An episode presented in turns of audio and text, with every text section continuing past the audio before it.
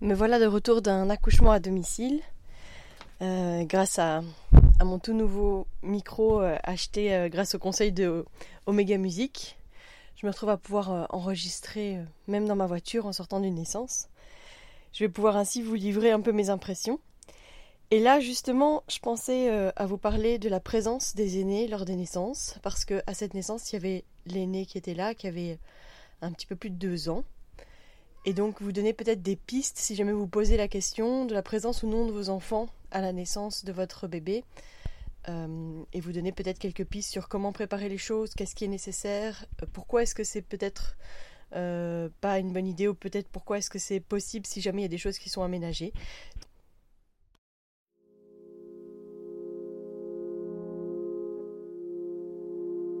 Bienvenue dans Bulle de Sage-Femme, le podcast qui déconstruit les croyances démystifie les peurs sociétales, redonne toute sa place à la physiologie des femmes qui savent enfanter dans leur pleine puissance, mais aussi des bébés qui savent se mettre au monde.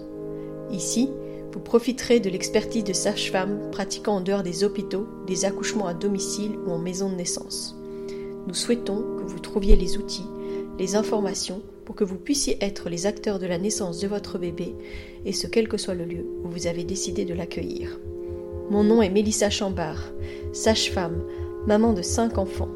À chaque épisode, je vous partagerai mes astuces, mes bons plans, mon expertise, des anecdotes, mais aussi des témoignages de parents, de sages-femmes et des rencontres inspirantes autour de la périnatalité, dans la bienveillance, la force, la puissance.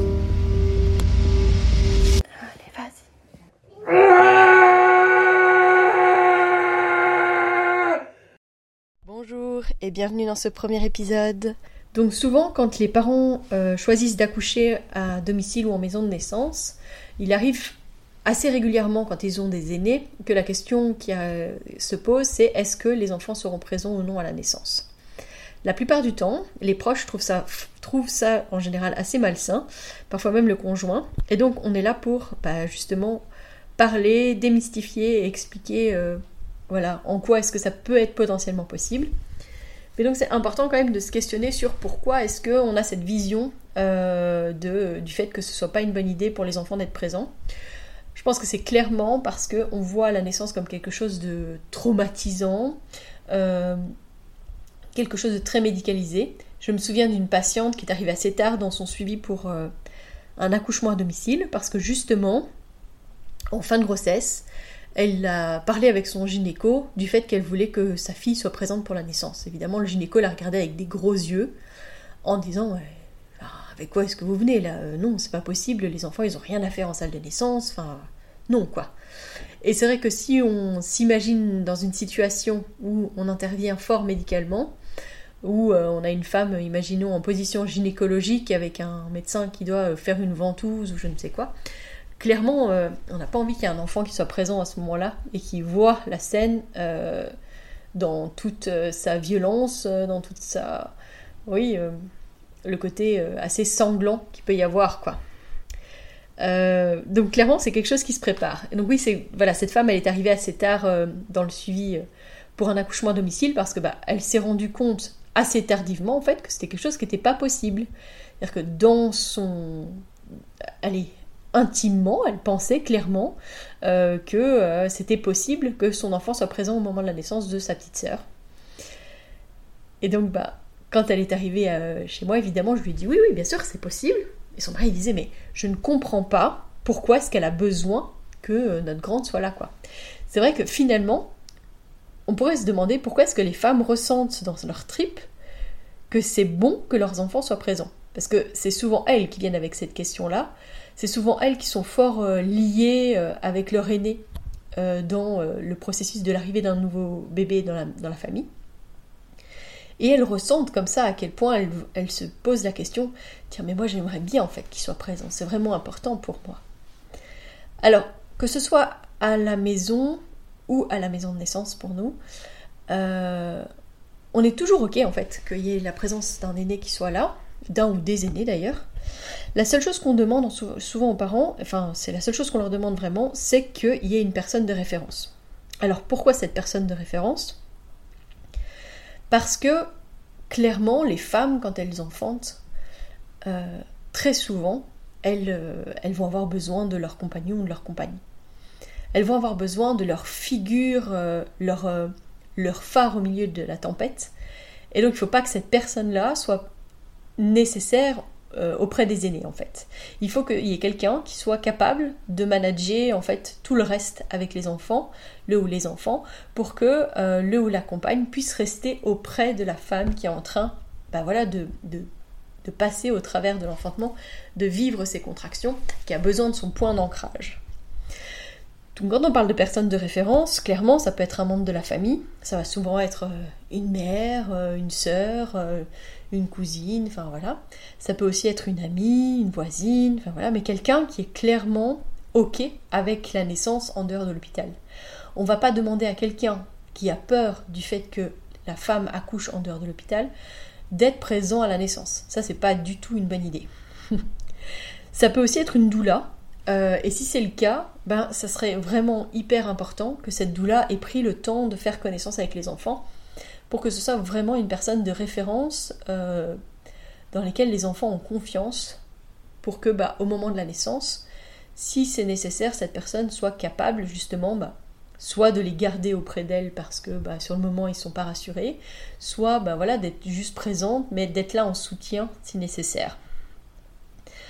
C'est aussi euh, quelque chose du coup qui se prépare euh, longtemps à l'avance. Alors enfin longtemps à l'avance. En tout cas, c'est quelque chose qu'on prépare avec les enfants dans le sens où bah, on n'est quand même pas habitué, faut pas se mentir, à, euh, entendre sa mère euh, aller dans des sons euh, aller aussi graves ou en tout cas aussi forts. ça peut quand même être interpellant, effrayant. Si on prépare correctement les enfants, si on leur explique ce qui va se passer, si on leur explique le processus de la naissance, en général, bah, ça va être tout à fait normal. Et quand ils vont avoir besoin d'être réassurés, juste le fait qu'on leur dit mais oui, mais rappelle-toi, ça c'est euh, comme ça qu'on en avait parlé, c'est comme ça qu'ils en parlent dans tel livre, etc. Tu te souviens quand on a lu ça? Voilà, ça va juste les ramener dans ah oui c'est vrai, en fait c'est normal. Ma maman est juste en train de mettre au monde mon petit frère ou ma petite soeur. Voilà, pendant cet accouchement à domicile, la, petite fille, euh, elle a vraiment fait des allers-retours entre euh, là où était sa mère qui était dans la piscine et puis euh, voilà ses jeux, ses jouets, etc. Les parents, ils ont clairement pendant la grossesse euh, décidé à un moment donné que ça serait à la, maison parce que justement ils voulaient qu'elle soit dans un environnement qui lui était familier et pour qu'elle puisse tout simplement jouer avec ses jeux, être dans son milieu habituel pour ne pas être trop perturbée par ce côté-là en tout cas et puis avoir une amie qui était, qui était là pour s'occuper d'elle. Ça c'était vraiment ce qui était mis en place.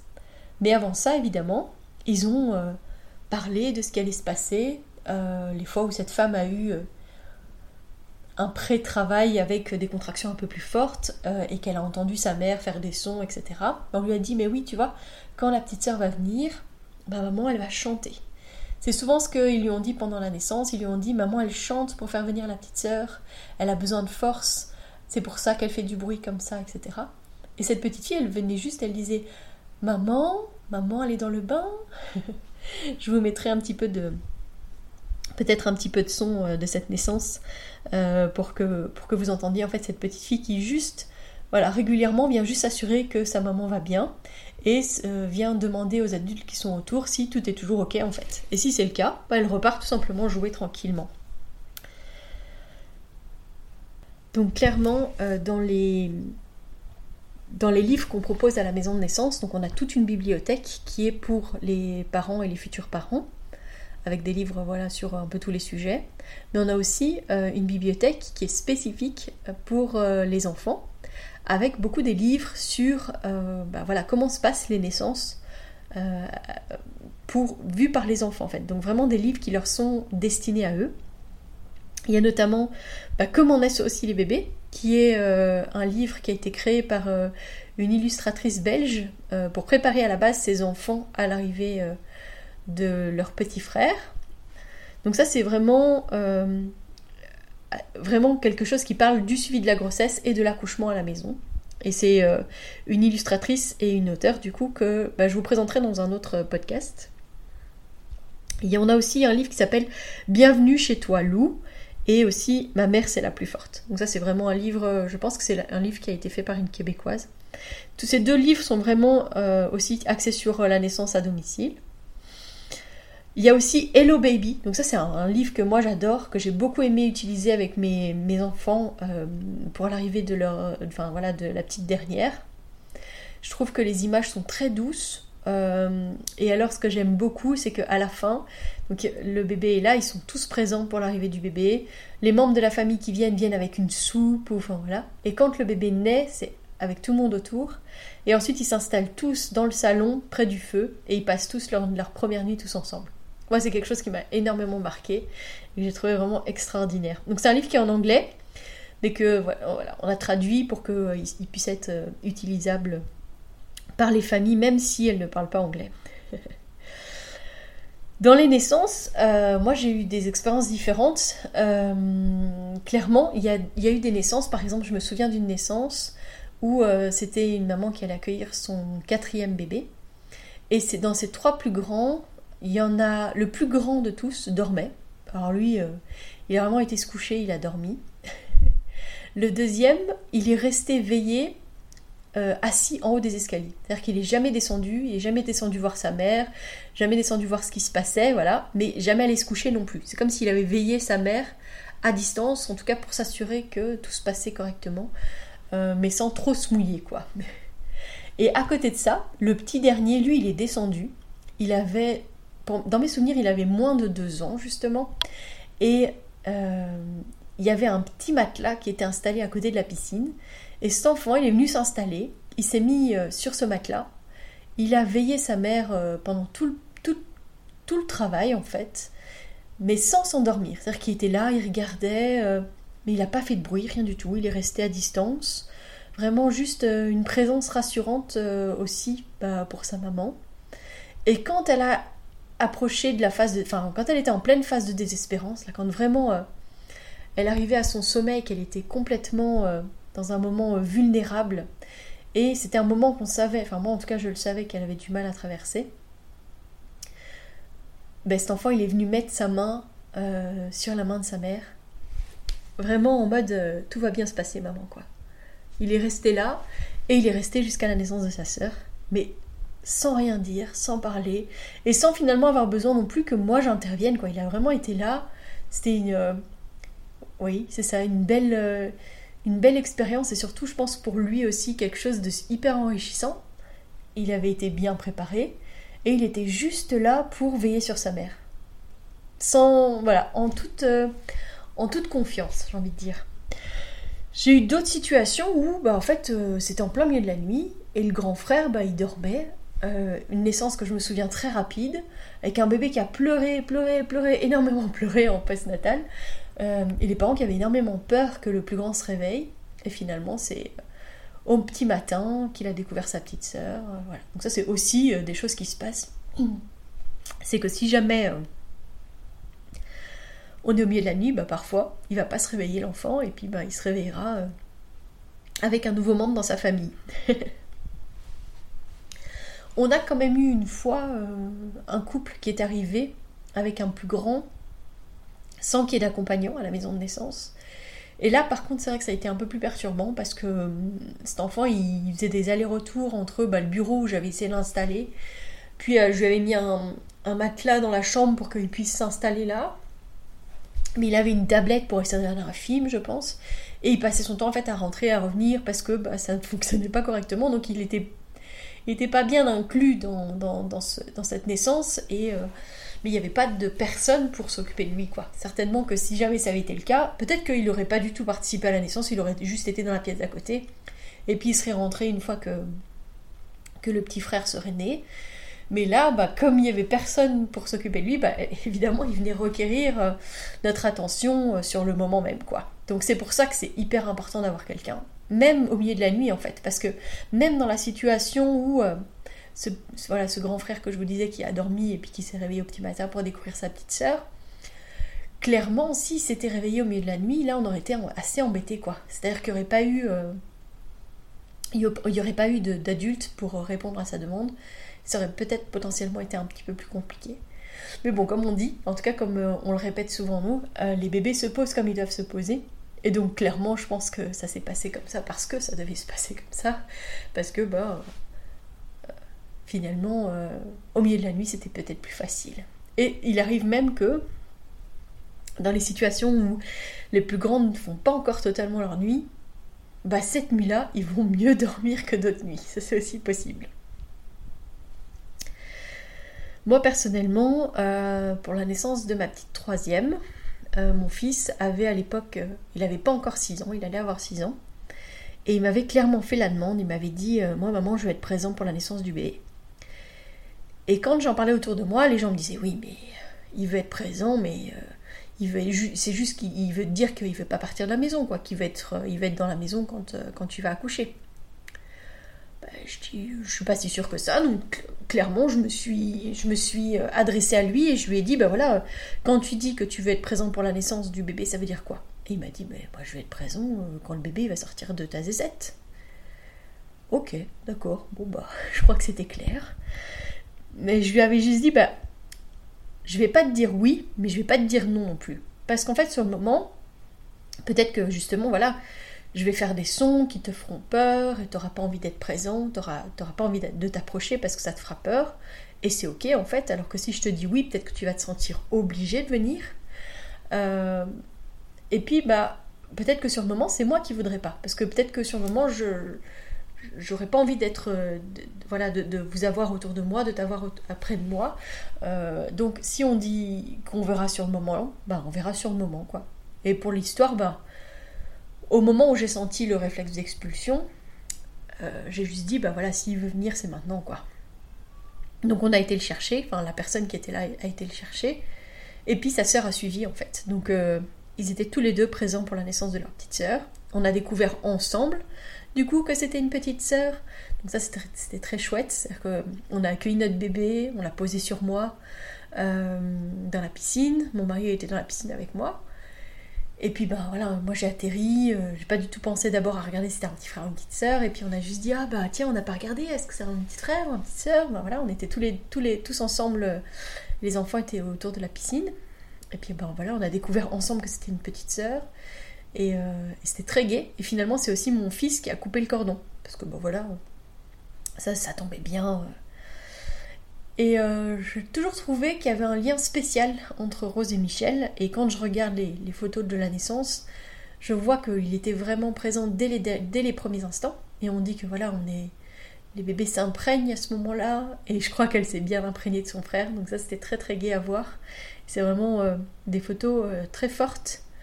Et où je vois vraiment même ma, ma deuxième, qui à l'époque avait tout juste 3 ans, bah, à quel point en fait c'était normal, naturel. Alors il y, a eu évidemment des moments où elle avait l'air inquiète, mais l'adulte qui était auprès d'eux était là justement pour les rassurer. C'était vraiment très très chouette. Et euh, même pour euh, la naissance de ma petite dernière, ben moi par exemple j'ai ressenti le besoin, en tout cas que mes, tous mes enfants soient présents dans le nid, quoi. C'est-à-dire que mon fils est parti pour un, stage de musique pendant une semaine, pile au moment où j'aurais pu accoucher. Je, l'ai laissé partir à son stage de musique, euh, vraiment les larmes aux yeux. J'étais dans tous mes états, je me disais, euh, oh, si j'accouche et qu'il n'est pas là. Je me sentais vraiment pas bien. Euh, puis j'en encore avec, enfin j'en parlais encore avec Mélanie en lui disant oui, on avait des patientes qui accouchaient à ce moment-là. Je disais oui, moi pourquoi j'accouche pas? Et elle me disait bah tu sais très bien pourquoi tu n'accouches pas. Et je dis bah oui c'est vrai en fait, mon fils il est pas là. et quand on a été le chercher, grand soulagement de sa part de voir qu'en fait j'avais toujours pas accouché. Et moi, euh, ça a été comme une grosse libération parce que finalement, on a été le chercher le samedi et le dimanche matin, euh, je commençais mon travail euh, pour accueillir mon bébé. Un travail qui a été beaucoup plus long que tous mes autres, que tous mes autres accouchements. Et, finalement, j'ai accouché au milieu de la nuit, donc en fait, tout le monde dormait. ils étaient dans la maison, mais ils n'étaient pas, ils pas auprès de moi. Et finalement, tant mieux, parce que je pense que j'ai été loin dans, dans, le côté animal. J'ai vraiment crié, hurlé euh, comme jamais euh, lors de mes naissances, euh, enfin des naissances précédentes de mes enfants. Et par contre, on a essayé, enfin, on a été les réveiller. Et pour la petite histoire, on a essayé de réveiller mon fils qui ne s'est jamais réveillé. et qui a découvert finalement le dernier que c'était une petite sœur qu'on avait accueillie. Comme quoi. Mais c'est clair que moi j'ai toujours eu besoin de sentir, à partir du moment où j'ai décidé d'accoucher chez moi et d'avoir mes enfants qui étaient présents, j'avais besoin que mes enfants soient présents à la maison, euh, mais j'avais pas besoin d'eux dans la pièce avec moi. Au moment de la naissance même, oui, mais pendant le travail, non. J'avais vraiment besoin que ponctuellement ils venaient me faire un petit câlin, un petit bisou, mais après ils repartaient. Et donc ce que moi j'avais fait, et ce que je conseille souvent aux parents, c'est d'avoir une petite boîte euh, avec des, petites activités, des, petits, euh, voilà, des petites choses à préparer peut-être pour l'arrivée du bébé, par exemple dessiner sur des bodies ou faire une guirlande avec le prénom du bébé, ou enfin voilà, mais des choses euh, concrètes parfois qui leur font du bien. Après aussi des jeux, euh, voilà, des choses. Euh, moi je sais que mes enfants ils avaient aussi des petits appareils photo jetables, donc j'ai des, photos de bah, ce qu'ils ont fait dans la journée en fait. Et puis au moment de la naissance de leur petite sœur, ils ont été, ils sont venus, ils étaient venus avec leur petit appareil photo, mais évidemment là ils n'ont pas su prendre de photos. Enfin on voit un pied, une cuisse, mais on voit rien. Mais c'était aussi très intéressant de voir un peu leur point de vue. Et puis c'était comme un, un prisme, quelque chose entre, entre peut-être entre la réalité brute et puis euh, ce qu'ils voyaient eux, je ne sais pas. En tout cas, ça a très bien fonctionné. Ça peut être une piste. Voilà. Moi, je pense que ce qui est intéressant, c'est quand même de se questionner de et si finalement on redonnait sa place à la naissance? Si euh, on faisait vraiment en sorte que c'était un événement normal de la vie, un rite puissant, clairement, voilà. Les femmes sont puissantes au moment de la naissance, qu'on explique aux enfants ce que c'est que de mettre au monde des bébés. Euh, je crois qu'en fait, les enfants, ils le vivent de la même manière euh, qu'ils peuvent parfois assister à la naissance des petits chatons ou des petits chiots de la maison, quoi. Ça fait partie de la vie. Et nous, en, les, en les excluant de ces moments-là, euh, ben, parfois, on, en fait quelque chose qui est encore plus effrayant. Il y a vraiment quelque chose de cet ordre-là. Je crois que c'est nous qui sommes les, les vecteurs de changement, de, de, vision en fait de la naissance. Si on redonne sa place à ce qu'est cet événement euh, intime, clairement, puissant, fort, parfois un peu euh, bestial, même souvent en fait, mais qu'on explique pourquoi, je crois que les enfants, ils sont capables de le vivre, de le sentir. Euh, et, puis parfois, on fait le plan d'eux, ils sont présents, et puis sur le moment, c'est pas ok. Et c'est important de s'écouter en fait. Parce qu'on parle de la présence des aînés avec euh, quasi tous les parents qui ont déjà un enfant. Parfois, c'est clairement, dès qu'on en parle, les, parents disent Ah non, non, non, mais ça, non, non, ils iront chez euh, la tante, la grand-mère, enfin voilà. Parfois, ils se posent la question et puis ils se disent Ah bah oui, pourquoi pas Ah bah oui, ils prévoient. Et puis sur le moment, des fois, ils vont juste. ça m'est déjà arrivé d'arriver à domicile et dire Ah bah les enfants, ils sont Ah mais ils sont euh, chez mamie. Parce que finalement, la femme, dès le début, elle a senti que ça serait pas ok. Peut-être qu'ils allaient être trop envahissants. Peut-être que euh, elle sentait qu'elle ne pourrait pas tout lâcher comme elle en avait besoin. Et ça aussi, c'est bon. Ça aussi, c'est ok. Il a pas une obligation que les enfants soient présents, mais s'ils sont présents, de faire ça pour que tout le monde soit confortable, pour que tout se passe bien pour tout le monde. Euh, et dans le cas où euh, il y ait un transfert, un besoin particulier, etc., ben voilà, qu'il y ait quelqu'un qui puisse s'occuper des enfants pour que puisse partir, la maman, le papa euh, ou la compagne, enfin voilà, qu'on puisse partir sereinement parce qu'il y a quelqu'un qui va s'occuper des enfants, quelqu'un qui va les rassurer, etc. C'est quand même ultra important. Voilà. J'espère que euh, ce premier euh, épisode vous aura plu. Euh, j'espère que ça répondait un peu peut-être à vos questionnements. J'espère que ces petites clés que je vous ai données, donc avec l'explication de la présence de cette personne de référence, que ce soit un membre de la famille, une amie, une doula, etc., le fait de bien préparer les enfants avec la lecture euh, de certains livres, avec euh, le fait de démystifier aussi euh, ce que c'est qu'une naissance, parler clairement, enfin je veux dire moi mon fils à l'époque il m'a parlé de zézette, évidemment que je lui ai ensuite dit ah mais en fait le bébé il sort par la vulve, hein, il va passer par mon vagin et c'est au niveau de ma vulve que le bébé va sortir. Tout ça on l'a abordé, on l'a dit parce que voilà, c'est important d'appeler un chat un chat. Je vous le dis déjà dans l'épisode pilote, mais c'est quelque chose qui est hyper important en fait, de parler clairement des parties de son anatomie. Et quand on parle d'accouchement, bah, c'est la même chose. donc voilà, j'espère que voilà, toutes ces petites pistes vous ont plu. Euh, pour ce qui est des références des livres dont je vous ai parlé, ils seront donc dans la description. N'hésitez pas à les voir. Euh, si cela vous a plu, n'hésitez pas non plus à partager ce podcast, à expliquer, euh, voilà, si moi j'aimerais bien savoir, voilà, si vos, plus grands ont participé à la naissance de vos bébés, comment est-ce que ça s'est passé, pourquoi est-ce que finalement vous l'avez peut-être pas fait. Voilà, n'hésitez pas à échanger. Moi, je serais vraiment euh, hyper intéressée de savoir un peu, euh, bah voilà, peut-être quelles, ont été vos astuces, comment est-ce que vous avez préparé vos enfants. Et euh, voilà, donc je vous donne rendez-vous pour le prochain épisode et je vous remercie vraiment voilà, de, cette écoute. je suis très très heureuse de partager tout ça avec vous et de faire en sorte bah qu'on accueille en douceur les adultes de demain. Si vous souhaitez échanger à propos des différents sujets abordés dans ce podcast, vous pouvez interagir sur les posts dédiés à chaque épisode sur nos réseaux sociaux Facebook et Instagram. Vous pouvez également me joindre par email à melissa avec un y, avec un d, gmail.com. Je serai également ravie de collaborer avec vous, que ce soit pour un témoignage, une rencontre ou pour savoir quel sujet vous intéresserait à l'avenir. Je vous invite à vous abonner pour ne rien louper des prochains épisodes, mettre des étoiles, des commentaires et surtout à partager pour faire rayonner, voyager ce podcast, pour démystifier l'accouchement en dehors de l'hôpital, parler de ses suivis, de ses naissances et continuer à accueillir en douceur les adultes de demain.